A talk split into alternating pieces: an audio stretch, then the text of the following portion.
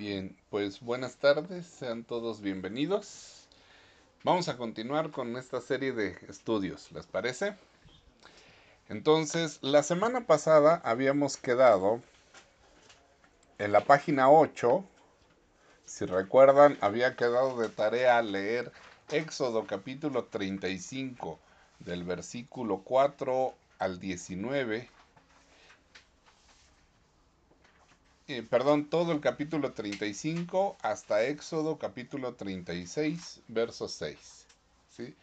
Entonces te recordarán que Dios les dice, voy a establecer mi morada entre ustedes, a pesar de que eh, eh, ustedes no tienen esa misma disposición, yo sí quiero habitar entre ustedes y voy a establecer mi morada y quiero que todo el que, el que voluntariamente quiera ofrecer algo, lo traiga. ¿sí? Y si no tiene nada para ofrecer, pero es habilidoso, es buen carpintero, es buen alfarero, es buen este, orfebre o algún otro talento, venga, que voluntariamente lo quiera hacer, ¿no? Entonces, un día los trabajadores le llegaron a decir a Moisés, oye, ya, o sea, el pueblo ya trajo más que suficiente con lo que ya hay, podemos terminar el templo del Señor, ¿no? La carpa en donde Dios va a habitar. Entonces, Éxodo 36 dice, Moisés dio una orden y ellos se encargaron de difundirla por todo el campamento. Que nadie, hombre ni mujer, haga más ofrendas para la construcción del santuario Así se le prohibió al pueblo que siguiera llevando más ofrendas. Y continuamos leyendo. ¿Sí lo tienen? Al final ahí el de la página 8, el último párrafo de la página 8. ¿Sí? ¿Estamos ahí todos? Sí. Dice, seguramente la construcción, seguramente la construcción del templo, del tabernáculo, ok, permítanme.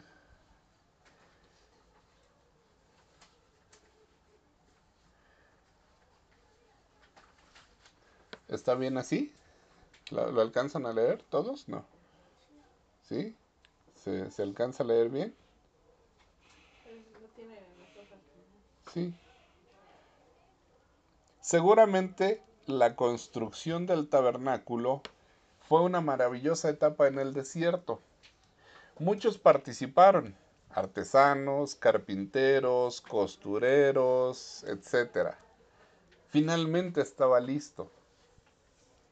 Acompáñenme por favor a leer Éxodo capítulo 40 versículos del 34 hasta el 38. ¿Sale? Ahí lo tiene usted en la en su página.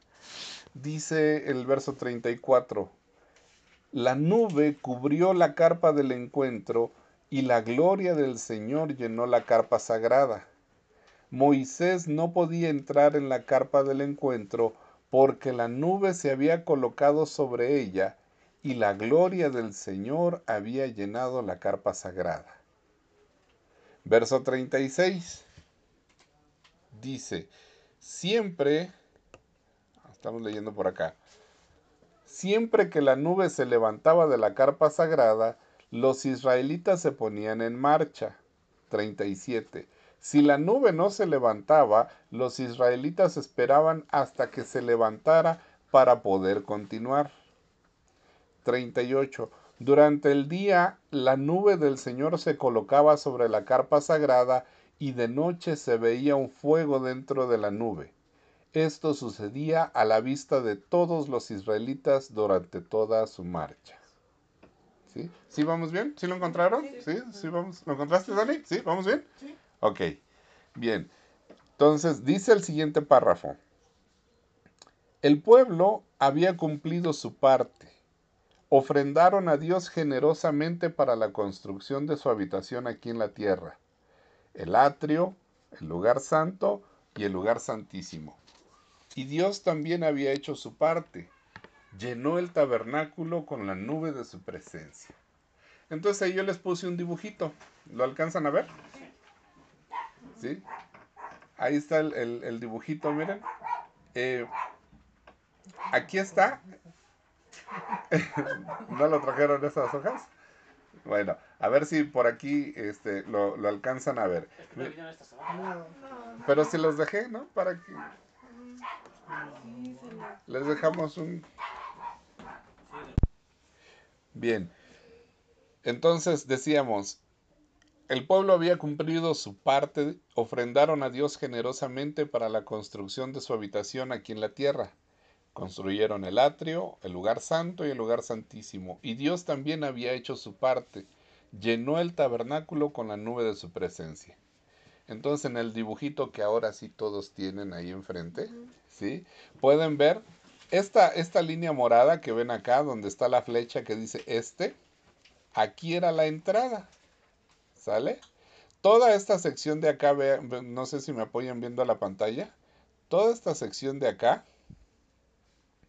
era tela y el lazo era hecho con pelo de cabra, este, y tiene sus especificaciones, ¿sí? Pero todo este, esta, esta vuelta era lo que, este, a ver si lo vemos mejor en esta imagen. Toda esta, esta cerca que ven ustedes acá, ¿sí? Es la que tenemos nosotros aquí ahora, ¿sale? ¿Sí? Esta puerta, esta línea morada representa la entrada. Este es el altar de bronce, miren aquí abajo está el nombre, ¿sí? Esta es la fuente. Esto, esta sección de acá, este es el atrio. Esta sección de acá, este es el lugar santo de aquí hasta acá. Y finalmente, esta sección de acá al fondo es el lugar santísimo. Ahí arriba tienen los nombres para que no se les vaya a olvidar. Y aquí abajo están todos los muebles que estaba en cada sección del tabernáculo. ¿Hecho? ¿Sí? ¿Sale? Bueno, ahí más o menos. ¿Por qué? Porque vamos a ir a lo largo de las siguientes sesiones, vamos a ver cómo una persona desde que entraba a la puerta hacía este camino, ¿no? De pasar por el altar de bronce, de pasar por la fuente, de pasar por este, este espacio en donde estaba la mesa de los panes y el candelabro, llegaba hasta el altar del incienso y cómo hasta aquí podían pasar en el Antiguo Testamento. Y en el Nuevo Testamento es cuando nosotros ahora tenemos el lugar, eh, eh, la entrada al lugar santísimo por medio del Señor Jesucristo. ¿Sale? Entonces no se pierdan los siguientes y emocionantes capítulos de su radionovela favorita. Sí. Sí, exactamente. No todos podían entrar, no todos tenían la libertad de entrar. Eh, el viaje para muchos se quedaba aquí, en el altar, y ya no podían pasar. Muy pocos llegaban hasta acá. Más pocos llegaban hasta acá. Y solamente uno entraba. Un día al año. Y poco a poco se iba, se iba haciendo de millones, se iba reduciendo a uno nada más. Entonces este viaje es el que vamos a ir descubriendo con el paso de estos, de estos días. ¿Hecho? Bueno, entonces continuamos, por favor. Vamos a, abajo de la imagen. Dice, imagino, bueno, yo imagino que pasado unos días, Aarón contemplando las dimensiones del atrio, el atrio, ya quedamos que era este, este cuadrito de aquí. El atrio es esta zona de aquí. ¿Sale? Este es el atrio. Tenía una extensión más o menos de 25 por 50 metros. Y una cosa le resultó impresionante. Era muy chiquito ese atrio. Era muy chiquito. También imagino yo que Aarón le dijo a Moisés, oye, esto es muy pequeño, ¿cómo va a caber tanta gente? No vamos a entrar todos al mismo tiempo. A lo que Moisés quizá con algo de tristeza respondería así. Sí, es verdad, es muy pequeño. Sin embargo, Dios sabe que son muy pocos los que desean acercarse a Él. La mayoría se conforma con vivir bajo su protección y ayuda, pero no desea acercarse para conocerlo. Como ven. Yo creo que ya no sé. Ya no se conectaron. Entonces, ¿qué respondió Moisés? A ver, ¿quién, ¿quién es el valiente que me responde? ¿Qué respondió Moisés? Sí, es verdad, es muy pequeño. Sin embargo, Dios sabe que son pocos los que desean acercarse a Él. La mayoría se conforma con vivir bajo su protección y ayuda, pero no desea acercarse para conocerlo. No querían tener intimidad. No querían tener intimidad, ¿sale? Sí quiero que me des, pero déjamelo aquí, yo lo agarro, ¿sale? Sí quiero que me protejas, pero el día que quiero que me protejas, me acerco. Pero el día que ya no necesito, me retiro. Y te vuelvo a necesitar y me vuelvo a acercar. Y ya suplí mi necesidad y me vuelvo a retirar.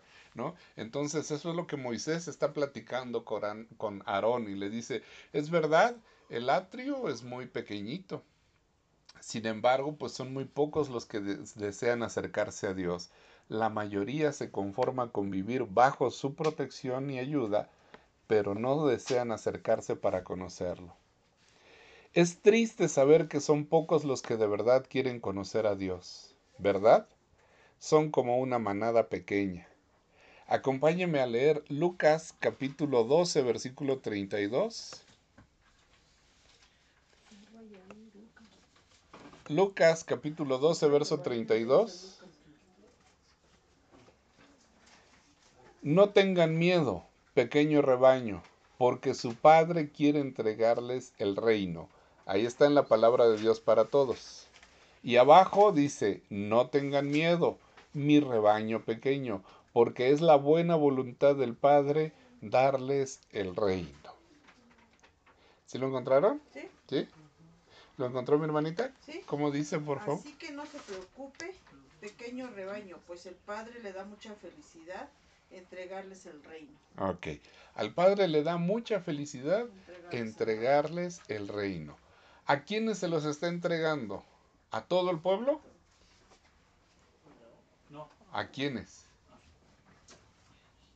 A una, una pequeña parte. A una pequeña parte. ¿Qué pequeña parte? Es esa pequeña parte que sí tiene ganas de tener comunión con Dios. ¿Sale? A esa pequeña parte sí. Porque pasa que muchas personas se sienten muy a gusto escuchando la palabra. Dicen, ay, qué bonito, qué padre, cómo lo disfruté, me encanta. Pero no hay más. ¿Sí? Oye, hagamos esto. Este, híjoles, siempre hay un pero para hacer. Siempre hay un por qué no puedo hacer. Entonces la fila es muy grandota para entrar. Pero no todos se quedan, solo llegan y dejan su ofrenda y ya se van. ¿no?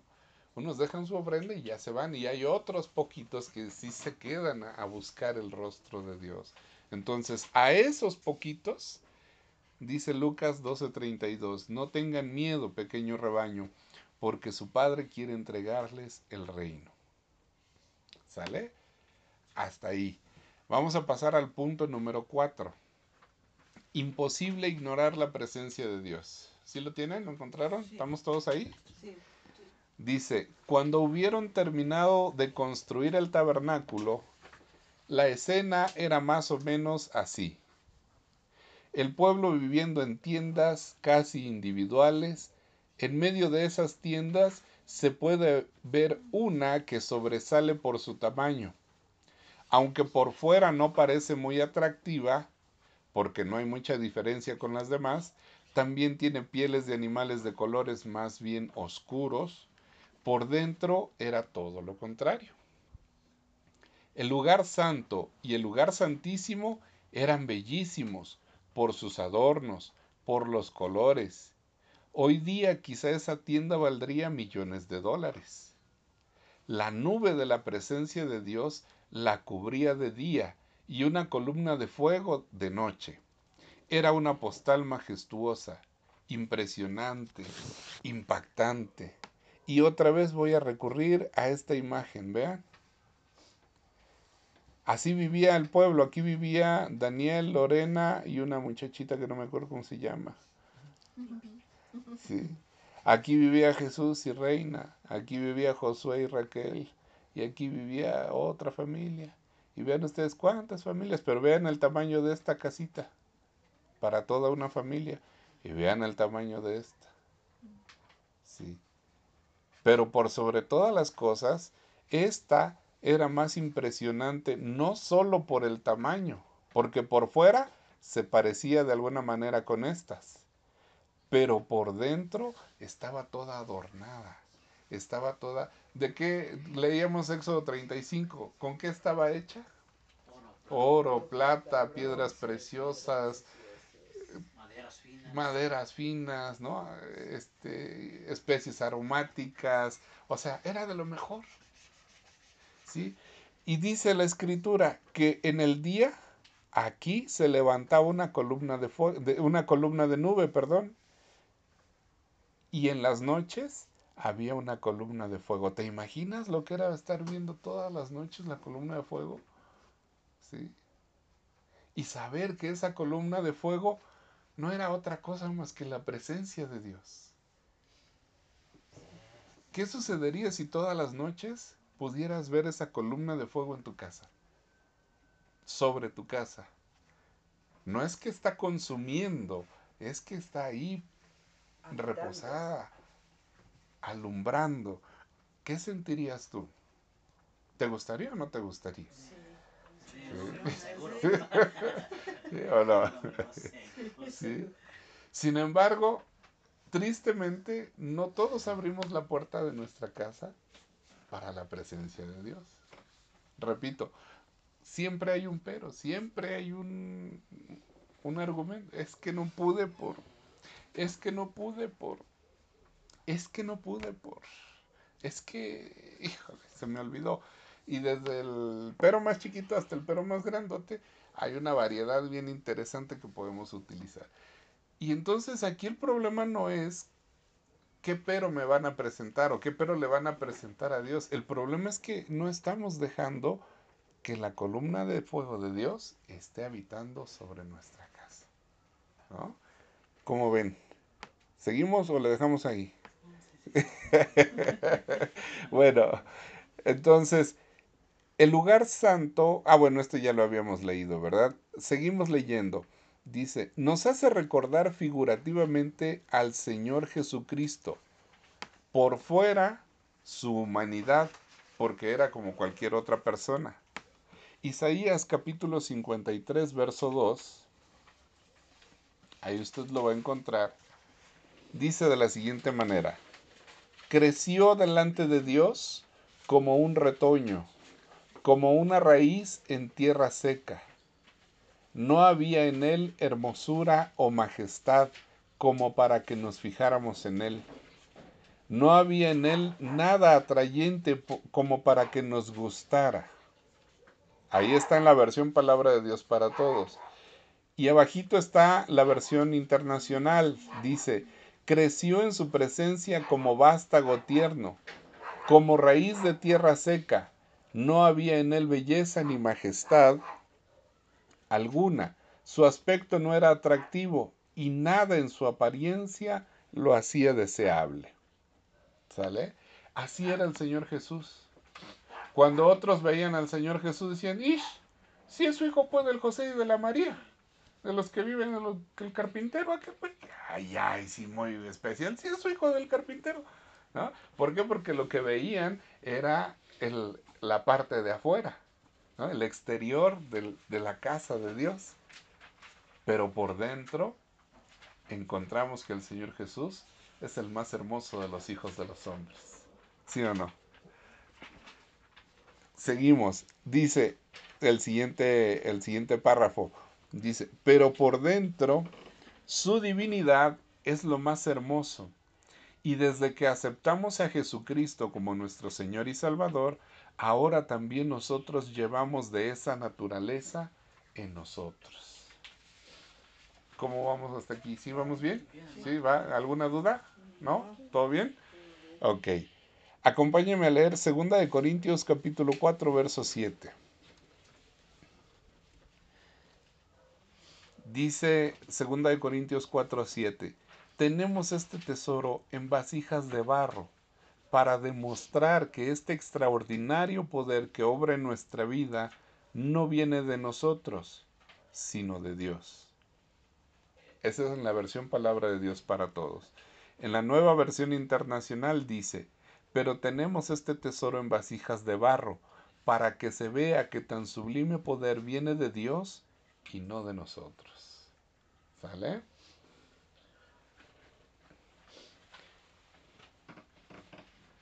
¿Qué sucede? A veces, por ejemplo, eh, este, Romeo me ha dicho, oye, qué bien predicas. Y le digo, no, no soy yo, es Dios a través de mí, porque yo lo único que estoy haciendo es compartir de lo que, de lo que he recibido. Realmente por mí, si, si ustedes me conocieran, no les vayas a decir todavía. Este, si ustedes me conocieran, a lo mejor no sería tan agradable vivir conmigo, decir, no, pues está fiero. Mejor solo ese ratito que, que convivimos. ¿Sabes por qué? Porque es la naturaleza de Dios, la naturaleza del Señor Jesucristo la que comienza a hacer esos cambios en nosotros. ¿Sale? Entonces, recordemos, siempre que se habla del tabernáculo, estamos hablando de manera figurativa del Señor Jesucristo. Por fuera no era muy vistoso, lo hermoso estaba por dentro. Por fuera el Señor Jesucristo era como tú y yo. Tenía frío, sudaba, a lo mejor le dio fiebre, le dio COVID, no lo sé. Pero por dentro, el más hermoso de los hijos de los hombres.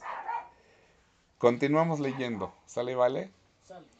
Dice, sí, aunque usted no me lo crea, Dios nos permite llevar de su naturaleza en nosotros.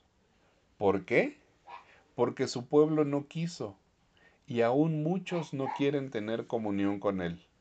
Por eso nos dio la oportunidad de poder encontrarlo y conocerlo. Cuando tú y yo le decimos a una persona, oye, Dios quiere habitar contigo, lo primero que esa persona nos va a decir es, no quiero ser aleluya, no quiero cambiar mi religión.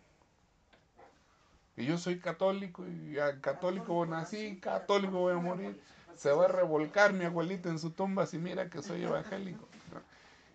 Y no se trata de, dejar una religión, se trata de entender que la riqueza, la naturaleza del Señor Jesucristo quiere habitar en nosotros.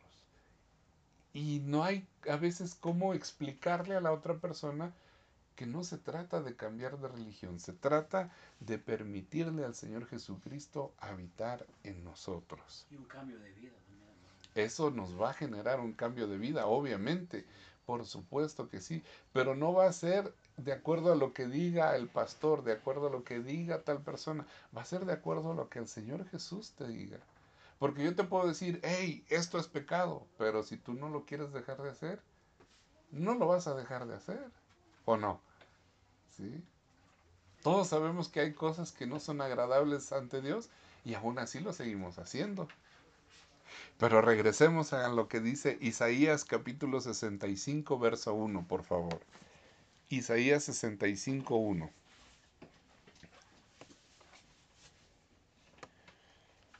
He ayudado a los que no me pedían ayuda.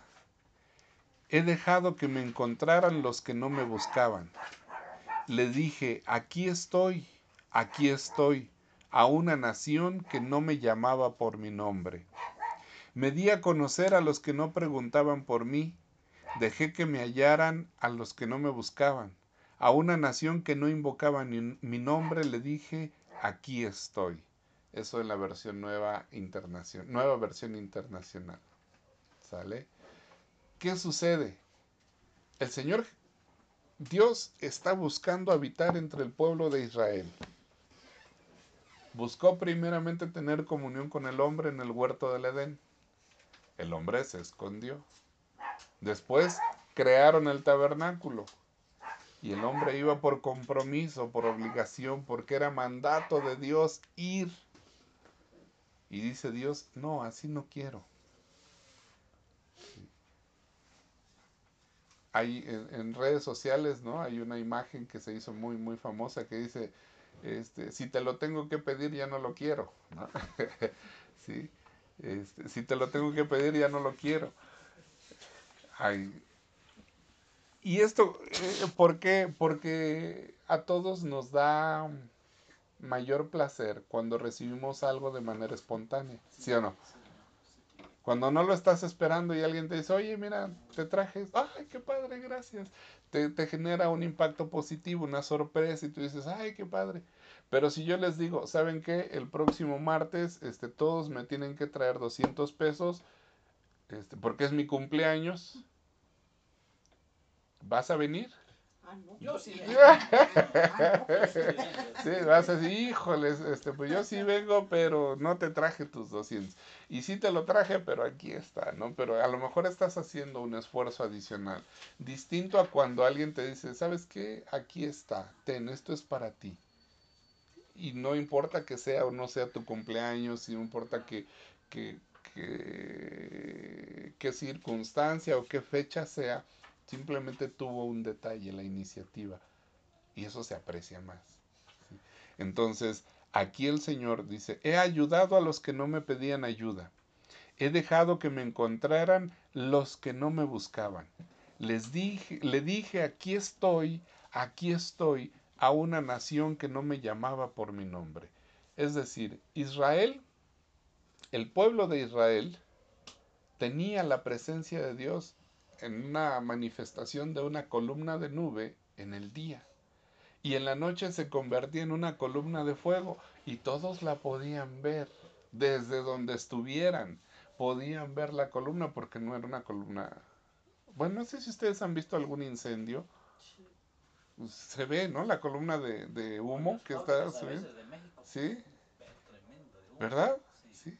Se ve. Y, y exactamente, entonces, pero tú sabes que en estos casos, pues es un incendio, ¿no? Y, y lo puedes ubicar inmediatamente. Aunque no estés presenciando el incendio ahí de frente, tú sabes que con esa columna algo está sucediendo ahí, porque es un humo, ¿no? Que ahí se mantiene, ¿sí? Y ahí está largo rato. Bueno, la presencia de Dios era así. Todo mundo la podía ver desde donde estuvieran. No importa qué hora voltearan a ver, ahí estaba la presencia de Dios. ¿Y qué hizo el pueblo?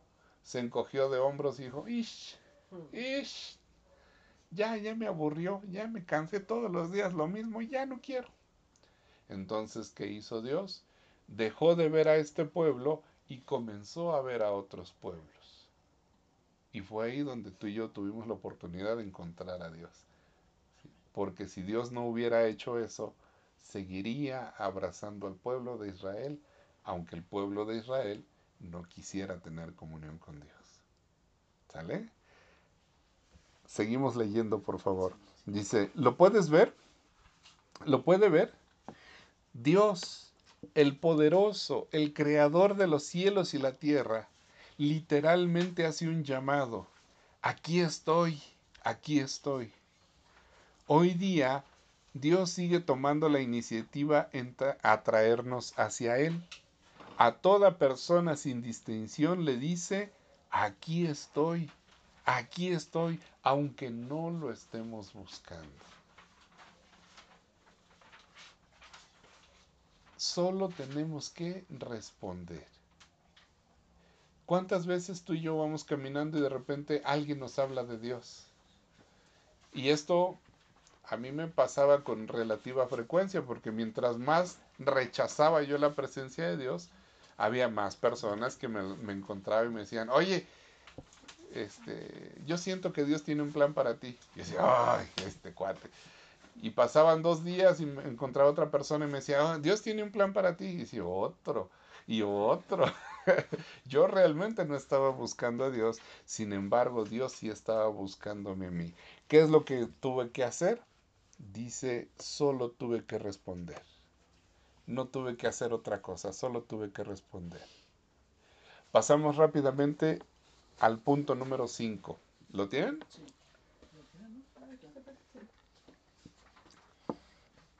La puerta para entrar al atrio. ¿Se acuerdan? La línea morada. ¿Se acuerdan? Ok.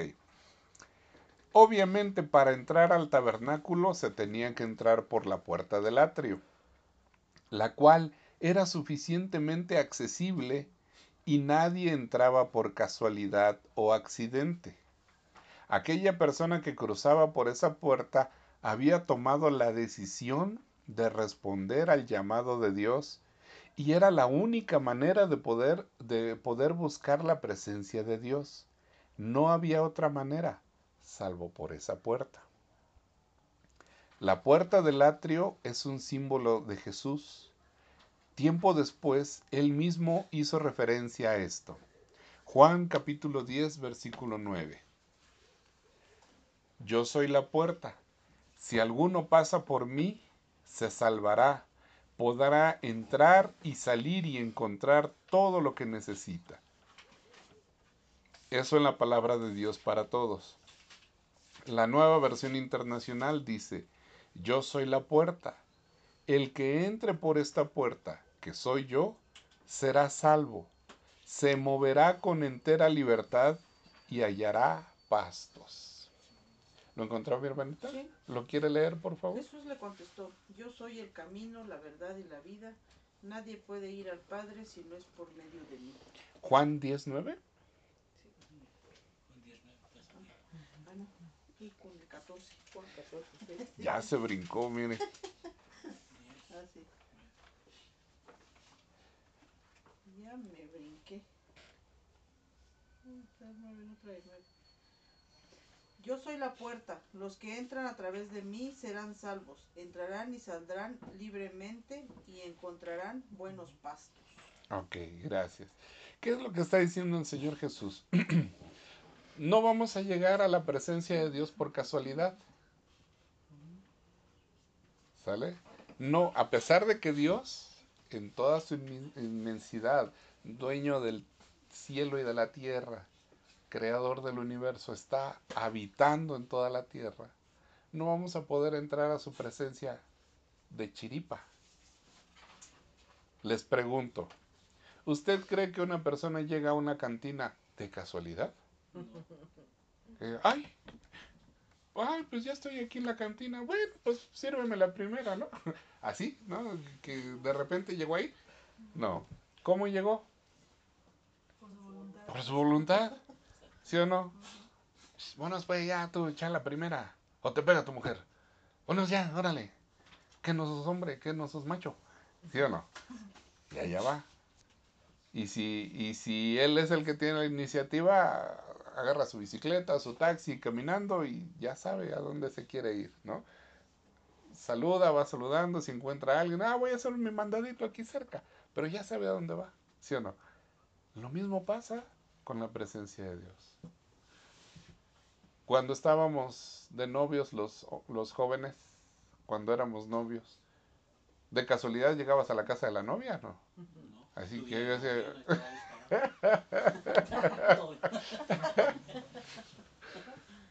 No, no es de casualidad que se llega a esos lugares, ¿verdad? Aquí, aquí me encontré. Sí. Ay, me perdí, aquí me encontré. Sí, no es que de casualidad llegué a casa de mi novia. Uno ya tiene la determinación de ir. Lo mismo pasa con Dios. No, no es que vas a encontrar a Dios, ay, de casualidad, ay, aquí estabas Dios. Dios ahí está siempre. Pero para que yo busque la presencia de Dios, tengo que pasar por la puerta. Y esa puerta es el Señor Jesucristo. ¿Sí? ¿Sí vamos bien? Sí. ¿Sale? Ok. Vamos a continuar leyendo. Dice, es imposible acercarse a Dios sin entrar por esa puerta. Jesús. Hechos capítulo 4, verso 12. Solo en Jesús hay salvación. No hay otro nombre en este mundo por el cual los seres humanos podamos ser salvos. Eso es en la versión Palabra de Dios para Todos.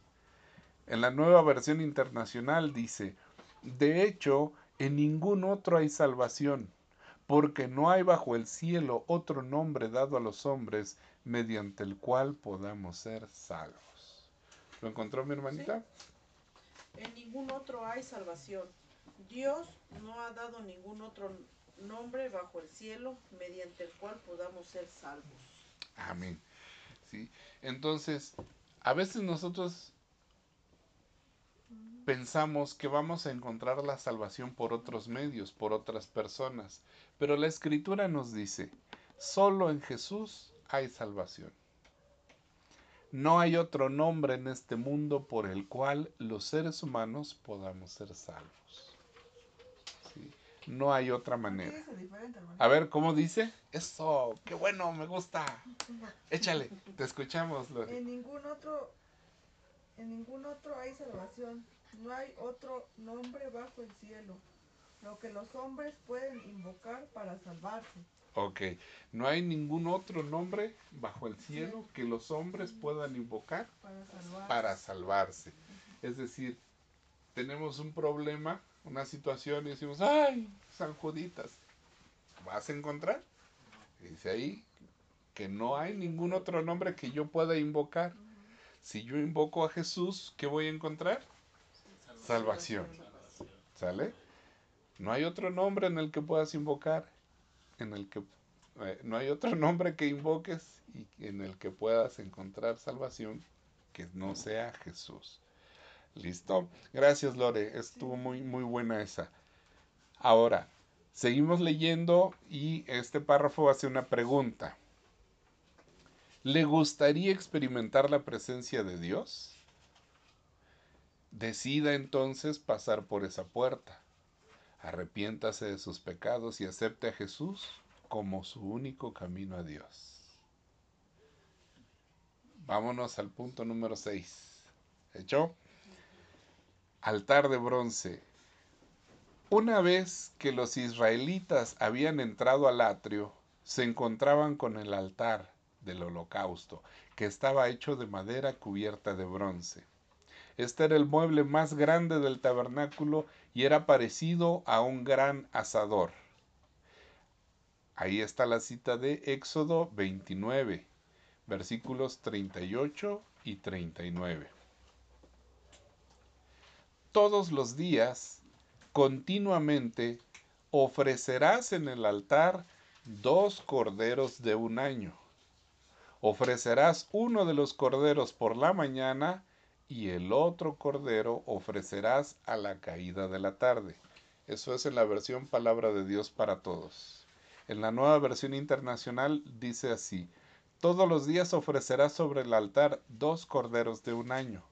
Al despuntar el día ofrecerás uno de ellos y al caer la tarde el otro.